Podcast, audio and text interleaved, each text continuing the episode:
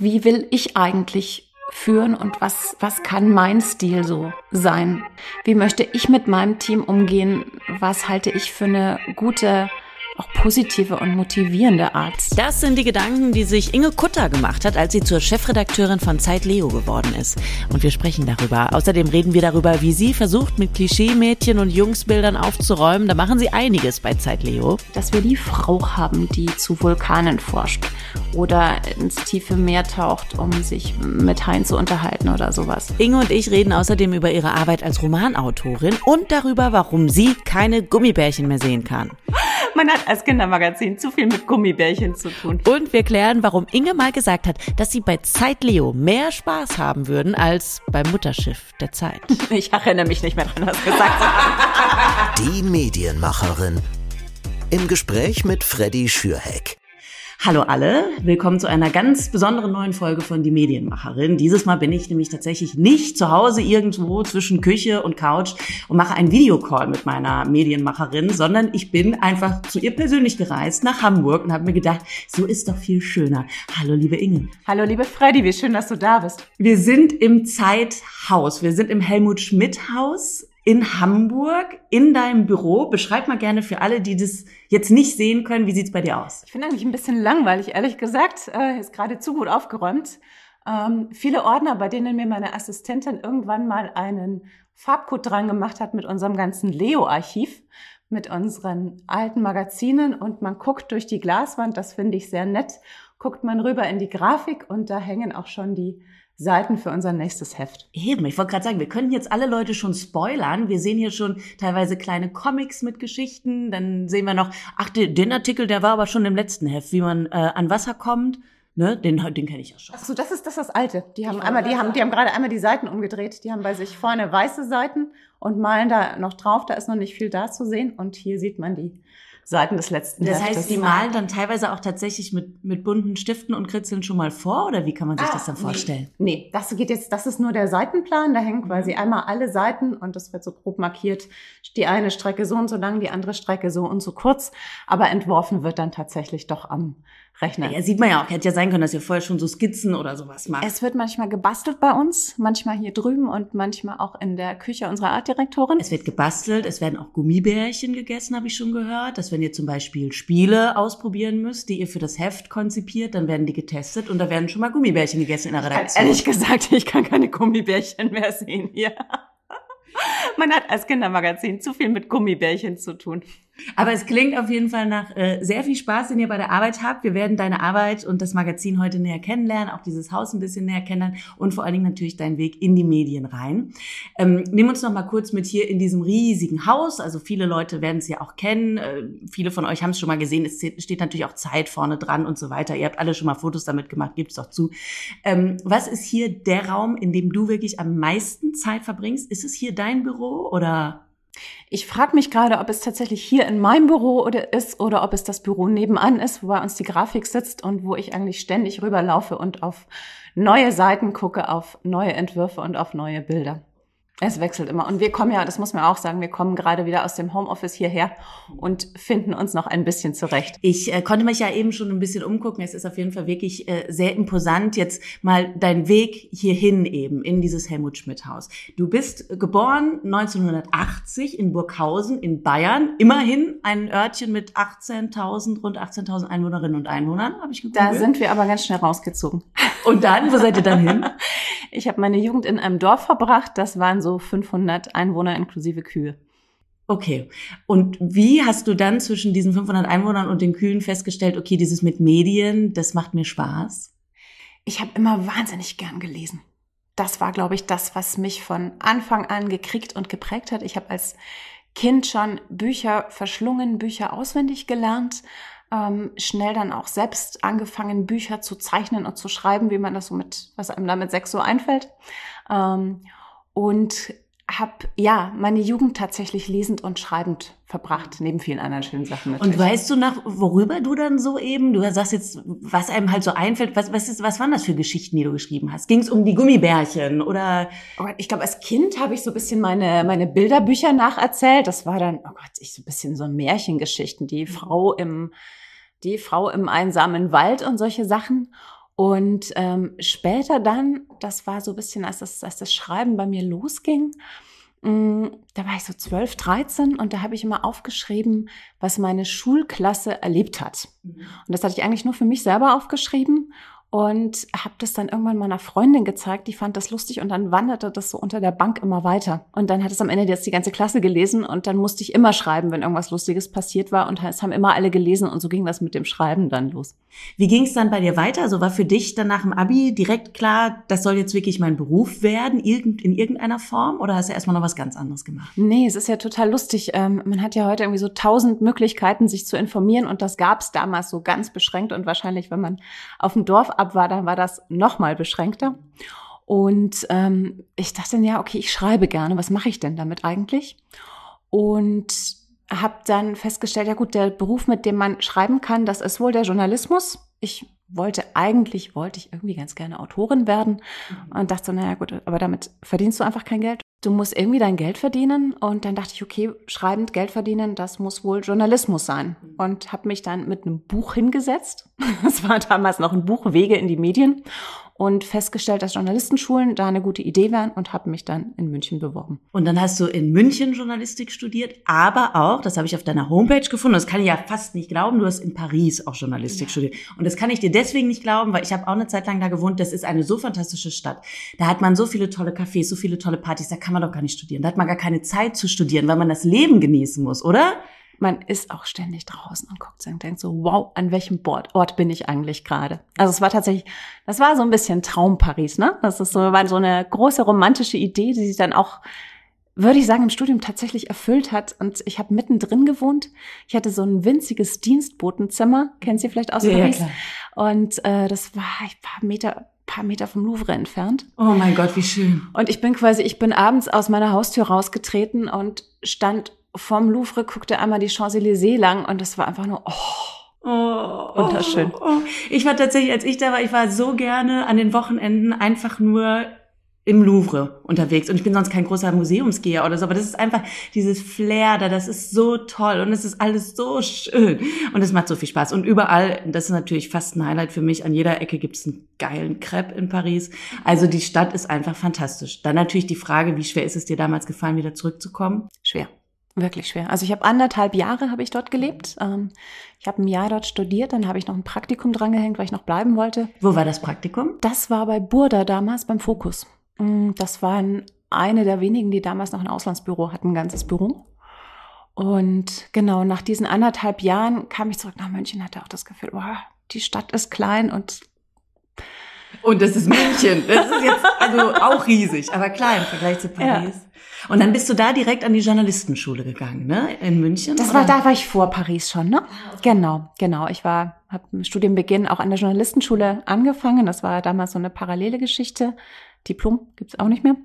Und äh, genau. Und an der ähm, Deutschen Journalistenschule in München, wir haben ja öfter mal hier Medienmacherinnen gehabt, die da ähm, schon studiert haben. Da könnt ihr zum Beispiel auch mal, wenn ihr da ähm, mehr darüber erfahren wollt, über die Journalistenschule, die Podcast-Folge mit Amna Franzke hören von Zeit Campus. Da haben wir relativ ausführlich drüber gesprochen. Jetzt bei dir, was würdest du sagen, was waren so die drei größten Dinge, die du da damals an der Schule gelernt hast, die dir wirklich für den Journalismus eine große Hilfe waren? Oh, da muss ich jetzt echt überlegen. es ist eine, ich habe versucht, es mal runterzubrechen. Ja. auf, auf drei große Sachen. Ich glaube, ich habe eher so, ich habe glaube ich eher so Szenen im Kopf. Ehrlich gesagt, die Szene, die mir am meisten immer im, äh, im Gedächtnis geblieben ist, ist eine mh, mm, war unsere allererste Fernsehreportage, wo man vor allem übt, die Kamera nicht runterzuschmeißen. Und wir waren damit in einer äh, Hühnchenschlachterei. Und ich habe immer noch den Geruch in der Nase. Das war ganz furchtbar. Oh Gott, nee, das ist, ja, das ist, das ist auch Teil des Journalismus. Über seine eigenen Grenzen gehen quasi. Und in dem Fall dann eben der Hühnchengeruch. Gut, das war dein, dein Studium und dann bist du ja schon relativ schnell auch zur Zeit gekommen. Ich bin tatsächlich mit meinem letzten Praktikum bei Zeit Campus gelandet. Ja, das war damals erst ein Jahr alt, das Magazin, also noch ganz frisch alles und war auch damals gab es hier noch nicht so viele Magazine und das hatte alles sehr, sehr große Start-up-Atmosphäre. Und es war ganz lustig, weil ich eigentlich wollte ich in dem Praktikum ins Feuilleton und zurzeit online. Und dann waren irgendwie die Unterlagen verloren gegangen und dann ging schnell, schnell, wo ist denn noch ein Platz? Und da war noch ein Platz und das war genau richtig. Ich glaube nicht, dass ich im Feuilleton hätte bleiben können, aber in bei Campus konnte ich dann einfach gleich weitermachen und hier loslegen. Das hört sich jetzt ehrlich gesagt gerade alles so an wie der perfekte Weg in den Medien. So, hey, im 500 Einwohnerdorf, da habe ich den Plan gefasst und dann habe ich es durchgezogen und über Paris und jetzt bin ich halt hier und sitze in Hamburg im Helmut Schmidt Haus. Aber ganz so einfach war es doch bestimmt auch nicht. Oder hattest du während der Anfangszeit vor allen Dingen irgendwann auch mal Selbstzweifel, mal einen Rückschlag, mal irgendwas, was nicht geklappt hat?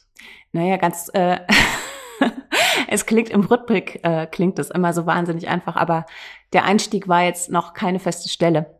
Das hat sich so von, oh, ich glaube, erst mal Monat zu Monat bis dann hin, äh, bis zum ersten festen Vertrag gehangelt. Das dauerte aber und das waren so Momente, wo ich dachte, so Mist. Ähm, und mein, mein damaliger Freund äh, hatte äh, war in der Wirtschaft, hatte seinen festen Vertrag und so weiter, großes Einstiegsgehalt und du kommst in die Medien, bist so okay, ähm, hier weiß ich jetzt, den nächsten Monat kann ich hier auch noch arbeiten. Und ich habe dann einfach drauf gesetzt, dass mich die weiter brauchen. Und es war dann auch so, aber ich glaube, ich hatte schon immer wieder ziemliche Bauchschmerzen damit. Es ist eine äh, große Unsicherheit bei vielen, gerade Freiberuflern am Anfang einfach da. In meiner Anfangszeit beim Radio war es schon so, du bist um jeden Monat, den du senden darfst, dankbar und freust dich mega, wenn du einfach wieder im Dienstplan für den nächsten Monat stehst. Weil natürlich weiß man nie, okay, es gibt so viele Leute, die das gerne wollen, du hast eben keinen festen Vertrag, du hast nicht diese Riesensicherheit und natürlich hat man dann da auch manchmal Zweifel, ob es weitergeht. Aber toi toi toi, es läuft ja sehr, sehr gut für dich. Ähm, du hast in einem anderen Podcast tatsächlich mal gesagt, ähm, dass der Journalismus an sich dich weggebracht hat vom Schreiben. Mhm.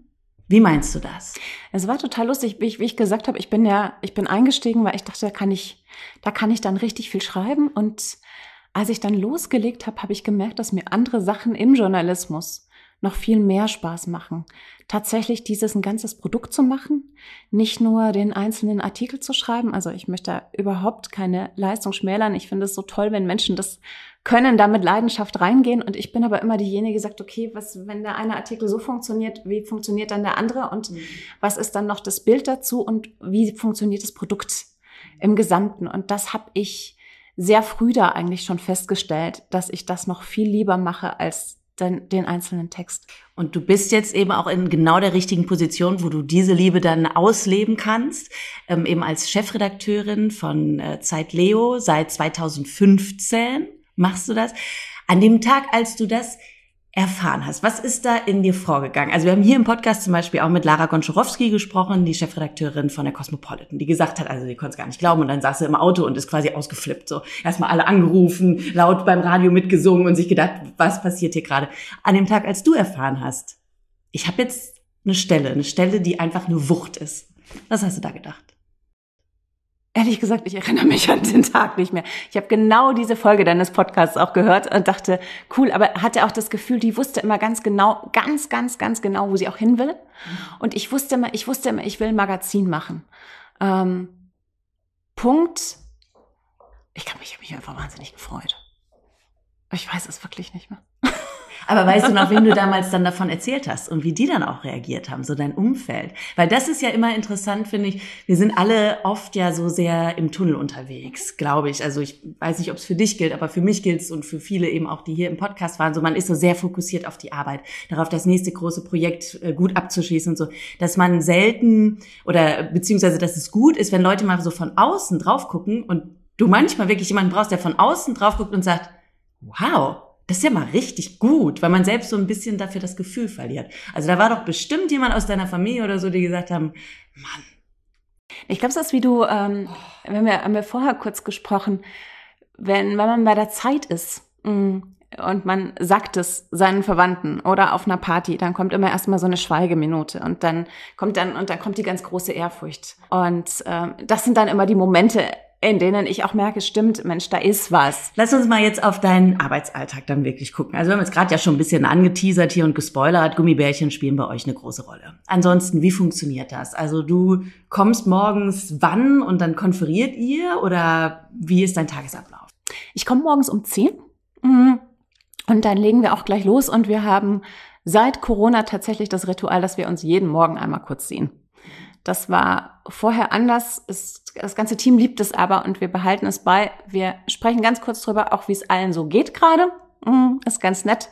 Dann weiß man auch, dass äh, wenn ein jemand gerade mit grimmiger Miene anguckt, dass es nicht dran liegt, dass man irgendeinen Blödsinn gesagt hat, sondern dass diejenige vielleicht am Abend vorher getrunken hat. Kann gut sein. Mm, und dann starten wir in den Tag und gucken, was alles so ansteht. Und wir sind einfach, wir arbeiten hier wahnsinnig eng zusammen. Also im Kindermagazin kannst du Text und Bild nicht getrennt voneinander denken. Das geht anderswo oft, dass man sagt, okay, Mensch, wir haben jetzt einen Text geschrieben und kann man da irgendwas dazu illustrieren oder kann man irgendwas dazu machen.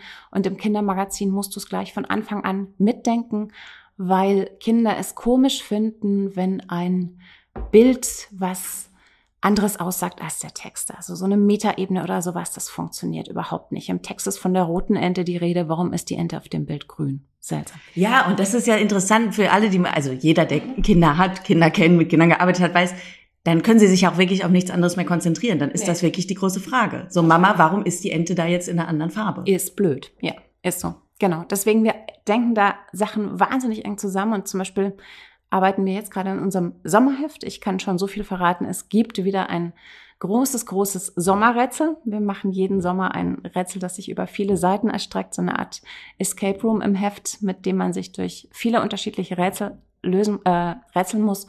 Und da saßen wir zum Beispiel neulich im Konferenzraum zusammen und haben den ganzen Tag einfach nur gebrainstormt, was die Story zu diesem Rätsel sein wird. Es wird um was kann ich vielleicht schon sagen? Es wird um Inseldetektive gehen, um Kinder, die in einem Fall ermitteln. Und wir haben uns einfach einen halben Tag lang die Köpfe drüber zerbrochen, was diesen Kindern passieren kann und was, äh, was dieser Fall so ist. Das macht mega Spaß. Und ihr habt ja, das finde ich ja sehr spannend, weil natürlich ist die große Frage, wie wie kommt ihr auf eure Ideen in, im Sinne von, wie wisst ihr, was wirklich Kinder erreicht und was ihnen dann eben auch Spaß macht? Das ist ja schön, wenn ihr im Konferenzraum Spaß habt. Es geht ja am Ende dann doch um die kleinen Leserinnen und Leser.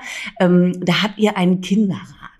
Erklär doch gerne mal das Konzept. Ich weiß es schon, wir haben da eben schon mal vorab kurz drüber gesprochen, aber ich glaube, für alle Medienmacher ist das wirklich eine ganz interessante Geschichte. Mhm. Also es ist ja, es ist insgesamt ja so, wenn man Kindermagazin macht, muss man sich auf eine ganz andere Art und Weise mit seiner Zielgruppe auseinandersetzen. Es schult aber auch total, weil man, ich glaube, man muss sich immer sehr mit seiner Zielgruppe auseinandersetzen. Weil man Erwachsene hat, denkt man aber so, naja, die sind irgendwie so wie ich und ticken doch irgendwie ungefähr so, deswegen schreibe ich jetzt mal für mich. Und bei Kindern geht das einfach nicht. Und deswegen sind wir tatsächlich auch permanent im Austausch mit der Zielgruppe und vor Corona sind wir einfach sehr viel in Schulklassen gegangen. Also wir sind mit jedem Heft hier in Hamburg in eine Schulklasse gegangen und haben den Kindern das Heft vorgelegt und haben sie gefragt, wie sie dieses Heft finden, was ihnen gefällt, was ihnen nicht gefällt, was sie furchtbar blöd finden, was sie sofort gelesen haben, was sie noch nicht gelesen haben. Und daraus haben wir unsere Schlüsse gezogen und haben dann, genau, haben dann damit unser Heft gemacht. ihr habt quasi die Blattkritik gemacht. Genau. Mit eben den Kindern. Aber da muss ich einmal kurz zwischenfragen, weil Kinder ja nun mal wirklich auch sehr ehrlich sind. Das kann auch verletzend sein. Gab es da auch mal einen Moment, wo ihr dachtet, oh Mann, das haben wir mit Herzblut gemacht und irgendwer hat dann halt gesagt, fand ich scheiße. Nee, was lustig ist, ähm, sie meinen dann meistens gar nicht die Sachen an sich. Also es gab, es gab solche Momente und ähm, dann hat sich raus, also es war, also die eine Seite war wirklich blöd, die habe ich nicht verstanden. Ähm, dann hat sich dann rausgestellt, es war eine Anzeige. Mhm. ist auch schon mal passiert. Oder ähm, ein, eine Sache, die auch immer wieder passiert ist. Also der Artikel war wirklich blöd. Und dann fragst du nach, welche Artikel waren das? Und das war vor ein paar Jahren der Artikel über Trump. Trump ist einfach so blöd.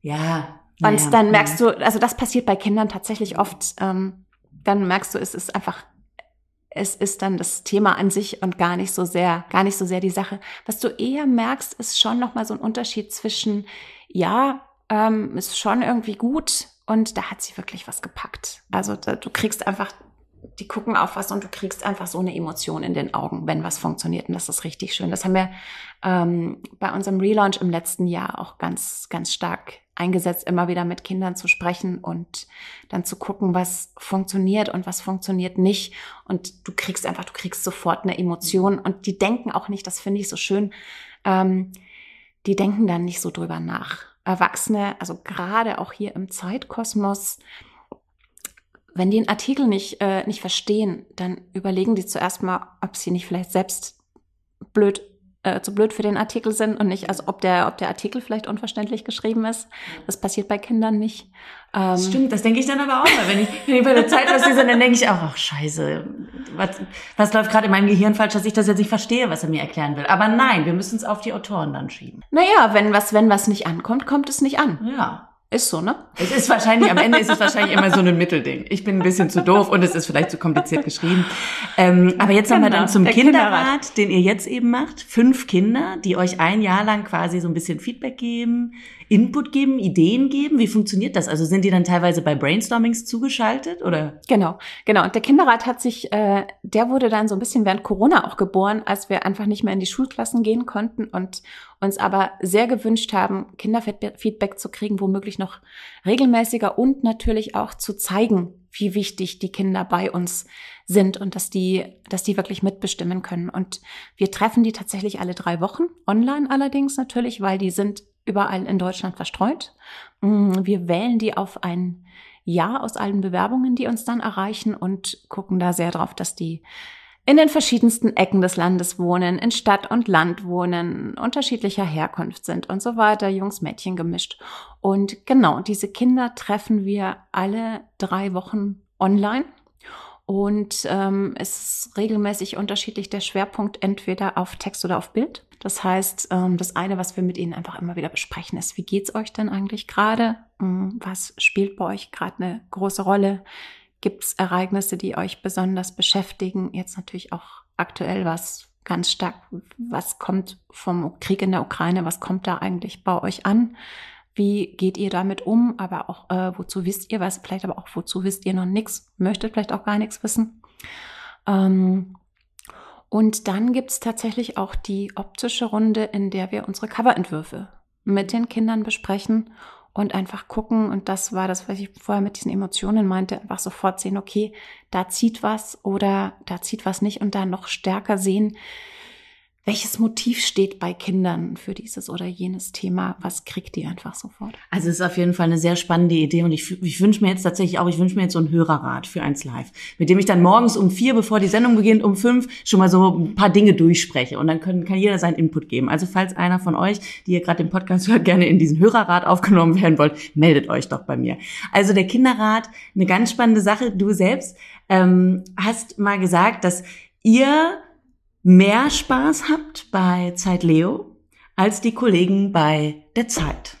Das ist natürlich also gewagte These, aber bei den Gummibärchen, da wissen wir schon ungefähr, in welche Richtung es geht. Wie hast du das denn gemeint? Ich erinnere mich nicht mehr dran, was du gesagt hast. aber wir haben, wir haben definitiv wahnsinnig viel Spaß hier. Ja, das würde ich sagen. Naja, ähm, wir können uns eben, wir können uns tatsächlich Sachen ausdenken. Wir denken uns auch Spiele aus, wir denken uns Rätsel aus, müssen die dann natürlich auch selber spielen, mm, haben einfach, oh Gott, wir haben so wunderschön, du siehst es da vielleicht so ein bisschen, so wunderschöne Illustrationen von Menschen, die sich dann auch so ganz kleine, süße Details ausdenken.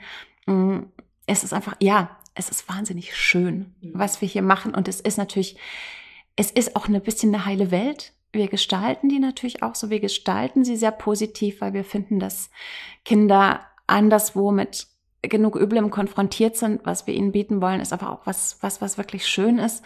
Und das strahlt natürlich auch auf uns ab. Und trotzdem ist es aber auch in vielen Dingen ein realistisches Bild der Gesellschaft, was ihr zeigt. Und das finde ich ganz wichtig. Das habt ihr jetzt ja zum Beispiel auch in der letzten Ausgabe gemacht. Da hattet ihr einen extra Teil und auch eine extra Ausgabe sogar, die man äh, sich bestellen konnte, runterladen konnte oder eben auch vor Ort umsonst bekommen konnte auf Ukrainisch. Ähm, damit eben auch die ukrainischen Kinder quasi Zeit Leo lesen können. Und das fand ich ganz süß. Im Internet hatte ich das gesehen, ähm, wo ihr dann auch so geschrieben hattet, so an die deutschen Kinder quasi gerichtet, wenn ihr jetzt ein ukrainisches Kind ähm, bei euch in der Schulklasse habt, dann hier zum Download, das könnt ihr denen geben oder ansonsten bekommt das auch bei uns umsonst, ihr könnt das bestellen und so. Das fand ich eine ganz tolle Sache, weil, ja, du hast gerade schon gesagt, natürlich beschäftigen auch diese Dinge Kinder und machen was mit Kindern. Wann stand denn für euch fest, okay, ihr wollt eben diese besondere Ausgabe jetzt auch machen? Mhm. Das war tatsächlich äh, das war eine, war eine bisschen irre Entwicklung, weil wir natürlich auch seit Beginn des Krieges auf diesen Krieg geguckt haben und uns gefragt haben, was machen wir damit? Und der stand für uns tatsächlich quer zum Heftkonzept. Wir haben letztes Jahr groß gelauncht und sind ganz stark in diese Idee gegangen, Zeit Leo, auf ins Abenteuer. Wir nehmen dich mit an tolle, spannende Orte und haben auch einfach gemerkt, das ist das, was bei den Kindern am meisten verfängt. Also die sind, ähm, die interessieren sich jetzt nicht für, Polit für Politik im Sinne von, da sind Menschen in in dunklen Anzügen und die machen, treffen da wichtige Entscheidungen. Das ist überhaupt nicht deren Thema, deswegen haben wir da ganz vieles auch aus dem Heft rausgenommen und dann war da auf einmal dieser Krieg und wir wussten, der spielt natürlich bei den Kindern eine Rolle und ähm, macht was mit denen.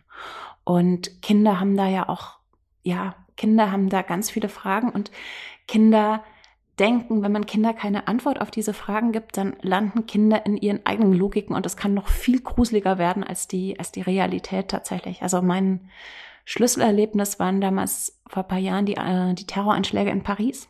Mhm. Da bin ich am Tag drauf in der Schulklasse gewesen, aus einem ganz anderen Grund. Wir wollten eigentlich über Literatur, äh, Literaturkritik sprechen, was Kinder, äh, ich habe ein Buch gelesen und was schreibe ich dazu?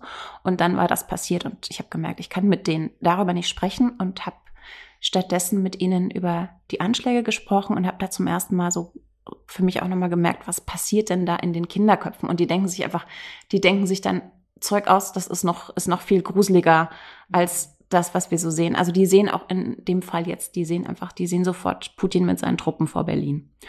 Und das war dann der Moment, in dem wir erstmal angefangen haben zu sagen, okay, was machen wir denn eigentlich? Dann haben wir gesagt, okay, wir machen unsere zwei großen Sondernewsletter, die auch ähm, ganz wunderbar viral gegangen sind, in denen wir einfach mal erklärt haben, was passiert denn da gerade. Und dann haben wir tatsächlich, das war die letzte Ausgabe in der Woche vor Schluss, das haben wir sonst noch nie gemacht, das Programm umgeschmissen und haben gesagt, wir machen diese Doppelausgabe auf Deutsch und auf Ukrainisch, weil wir einfach gemerkt haben, okay, wir wollen jetzt nicht, wir wollten in, in den Krieg nicht unbedingt in dieses Heft reinbringen. Es hätte wirklich nicht gepasst, aber wir haben gemerkt, der Krieg ist jetzt einfach, oder ist nicht der Krieg selber, aber die Geflüchteten sind bei den Kindern jetzt gerade im Alltag angekommen. Und das ist ein Thema, mit dem sich die Kinder auseinandersetzen. Und deswegen ist es auch ein, ein Thema für Leo. Ja, und es ist ja auch wirklich mit sehr viel Feingefühl und sehr schön von euch umgesetzt. Und schön meine ich jetzt zum Beispiel ein Artikel, der war ganz rührend von einem Jungen, der geflüchtet ist aus der Ukraine, der zu einem Schalke Fußballspiel gehen durfte mit seinem besten Freund. Und das ist eben auch eine Art, diesen Krieg irgendwie stattfinden zu lassen im Heft, aber mit einem, ja, konstruktiven Ansatz irgendwie. Also da sind jetzt viele neue Kinder, mit denen könnt ihr euch anfreuen. Ihr habt dann ja auch so einen äh, Quiz auf Deutsch und Ukrainisch gemacht. So lernt ihr eure neuen ukrainischen Freunde kennen mit so ein paar Fragen.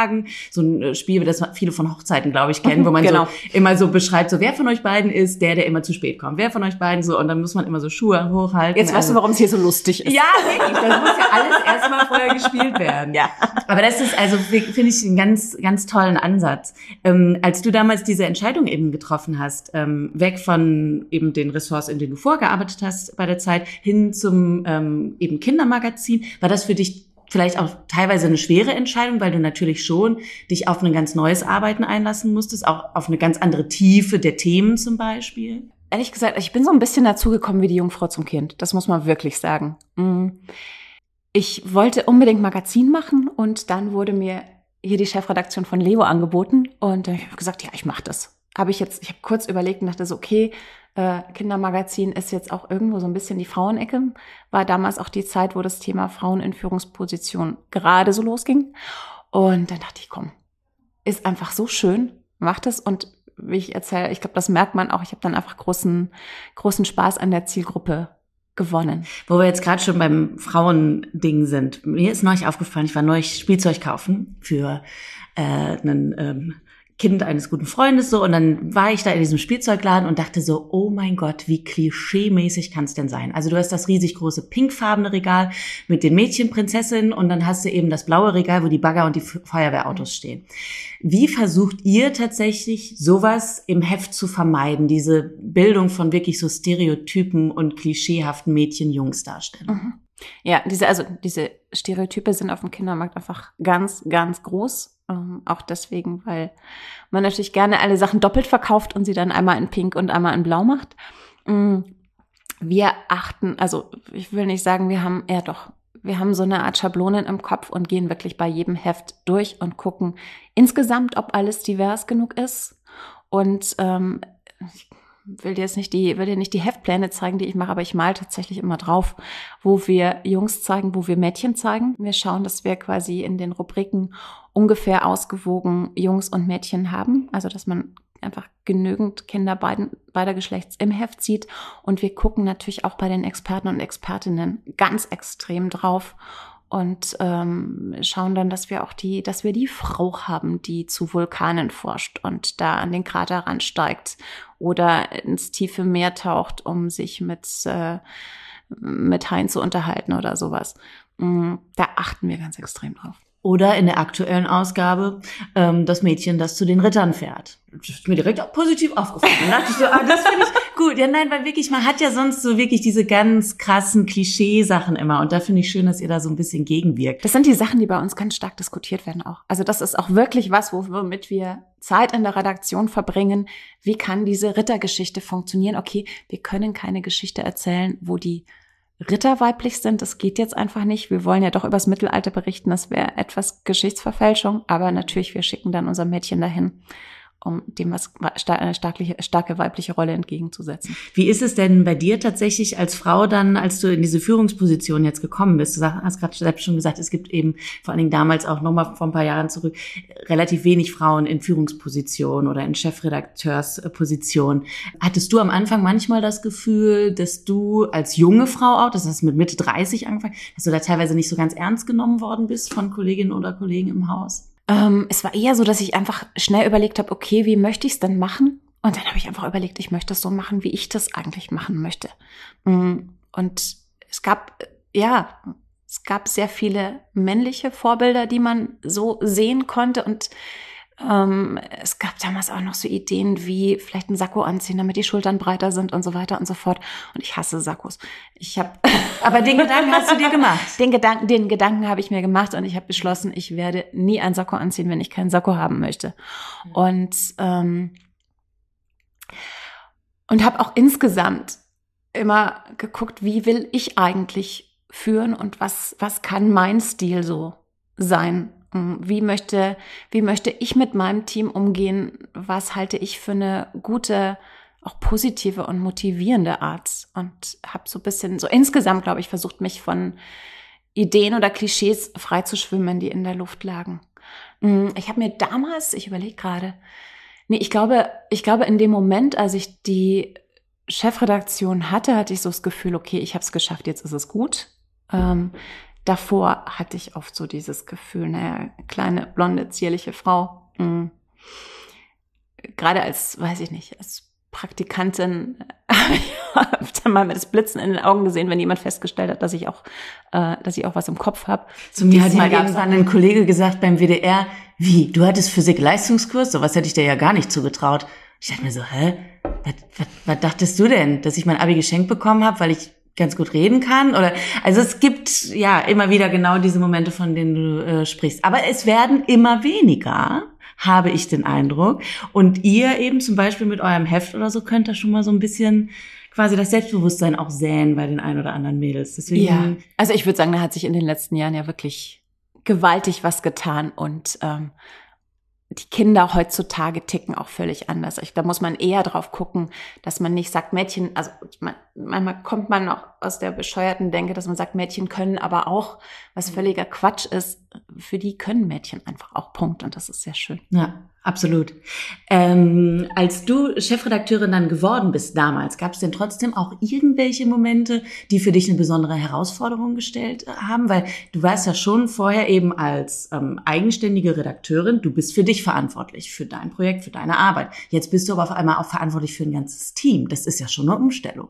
Ich glaube, das hat, äh, das war für mich nie so das große Thema, weil das immer was war, worauf ich wahnsinnig Lust hatte und ähm, was, wodurch ich mich irgendwie immer schon definiert habe und was ich wahnsinnig gerne mache. Also dieses zu denken, was braucht das Team, damit es funktioniert? Was brauchen hier alle? Und das natürlich auch einfach immer wieder abzufragen. Es ist totaler Quatsch, sich da nur die Gedanken alleine zu machen, sondern es ist eigentlich was, was man einfach im, im Dialog erarbeiten muss. Das hat immer eine große Rolle gespielt und spielt auch eine große Rolle. Und ich glaube, es war eher so, dass ich mir immer schon wieder Gedanken gemacht hatte, wenn ich Führungsverhalten selber gesehen habe, dass ich dachte, oh, das finde ich gut oder dass ich, dass ich dachte, oh, nee, also das werde ich mal ganz anders machen und mh, mm, hatte dann einfach große Lust, viele Ideen, die ich hatte, anzuwenden. Euer Heft kommt ja alle sechs Wochen raus. Wie groß ist euer Team? Also wie viele Leute seid ihr? Ich habe acht Leute gerade. Acht Leute. Und alle sechs Wochen das neue Heft. Plus ihr bespielt natürlich auch online. Auch online findet man euch.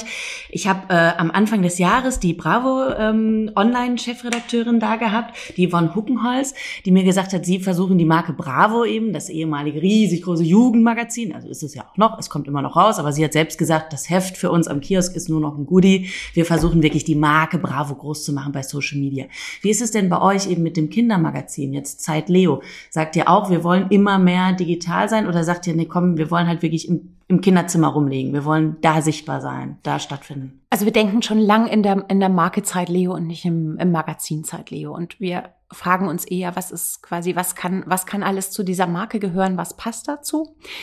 Ähm, beim Thema Digitales muss man sagen, dass höchstens die Hälfte unserer Zielgruppe da unterwegs ist, weil die Jüngeren, also wir haben eine Zielgruppe von 7 bis 13 und die Jüngeren haben noch fast keine Handys und die Eltern sind bei denen auch sehr froh, wenn sie nicht dauernd dran hängen. Und auch bei den Älteren ist die Bildschirmzeit sehr, äh, sehr limitiert, weswegen wir auch weiterhin sagen können, und das ist ganz schön, das Printprodukt ist jetzt ist unser Herzprodukt und die Eltern freuen sich, wenn die Kinder mal nicht rumdaddeln. Aber wir überlegen uns natürlich, was was brauchen wir rundrum? Deswegen haben wir auch unseren wöchentlichen Newsletter.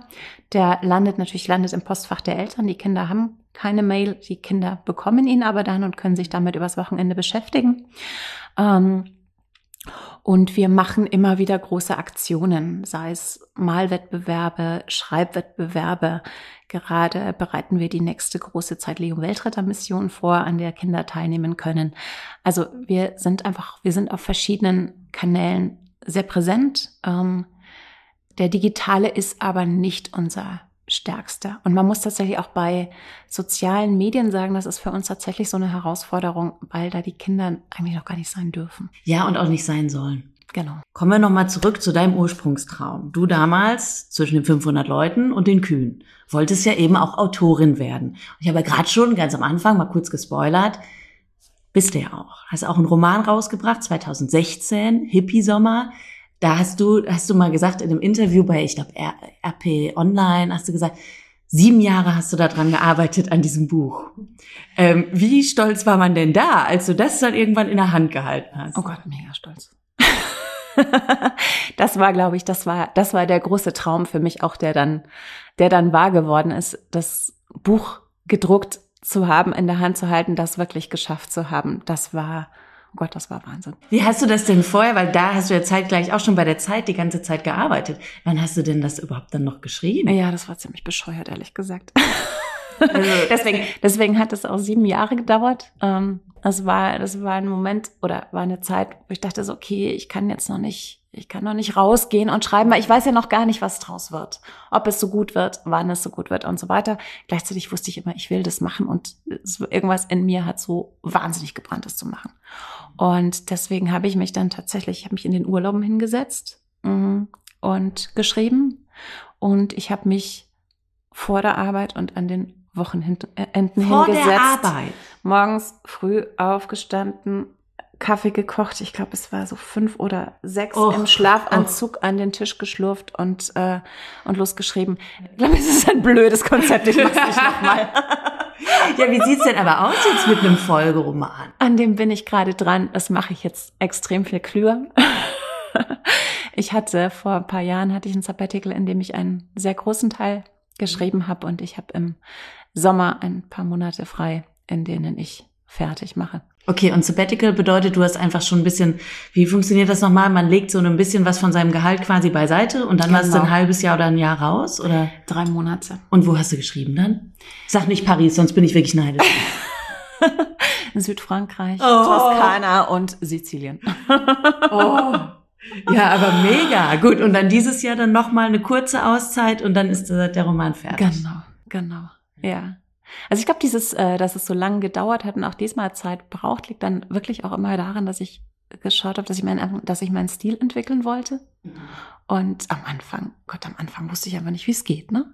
Dann fängst du an, okay, was ist denn in so einem Kapitel drin? Mm, wann, wann ist ein Kapitel wirklich ein Kapitel und wie funktioniert Handlung und so weiter? Das weiß ich jetzt, ja. aber ich habe sozusagen die, so der große Moment bei dem, beim zweiten Roman war jetzt der Moment, in dem ich festgestellt habe, was ist eigentlich meine eigene Sprache? Das ist passiert, nachdem ich äh, vier Teile geschrieben hatte. da habe ich dann gemerkt, okay, was ist es? Und dann äh, konnte ich aber diese vier Teile auch noch mal um. Ich wollte gerade sagen, dann hast du die wahrscheinlich noch mal genau, neu gemacht. Ja. Genau. Sag mal, hast du noch jetzt einen abschließenden Tipp äh, für alle Medienmacherinnen und Medienmacher auf ihrem Weg rein in die Medien? Was würdest du denen raten? Ich würde denen raten, ähm, immer an ihre eigenen Ideen zu glauben und äh, diese Ideen zu hinterfragen aber wenn sie dann fest dran glauben, die auch wirklich durchzusetzen und durchzuziehen. Vielen Dank für deine Zeit, vielen Dank äh, für diesen sehr guten, klugen Tipp und dir weiterhin ganz viel Erfolg mit dem Schreiben und natürlich mit Zeit Leo. Danke dir, Freddy. War schön, dass du da warst. Danke euch fürs Zuhören und wenn ihr noch Fragen habt oder in meinen inoffiziellen Hörerrat eintreten wollt, dann meldet euch einfach bei mir. Wenn ihr eine Bewertung oder ein paar Sterne für den Podcast bei Spotify oder iTunes da lasst, dann freue ich mich natürlich auch. Und dann hören wir uns in der nächsten Folge. Dann mit der fantastischen Frauke-Legende Ludowig. Und äh, ich sag wie es ist, ich kaufe mir jetzt, glaube ich, erstmal ein paar Gummibärchen. Weil ich habe da noch Bock drauf.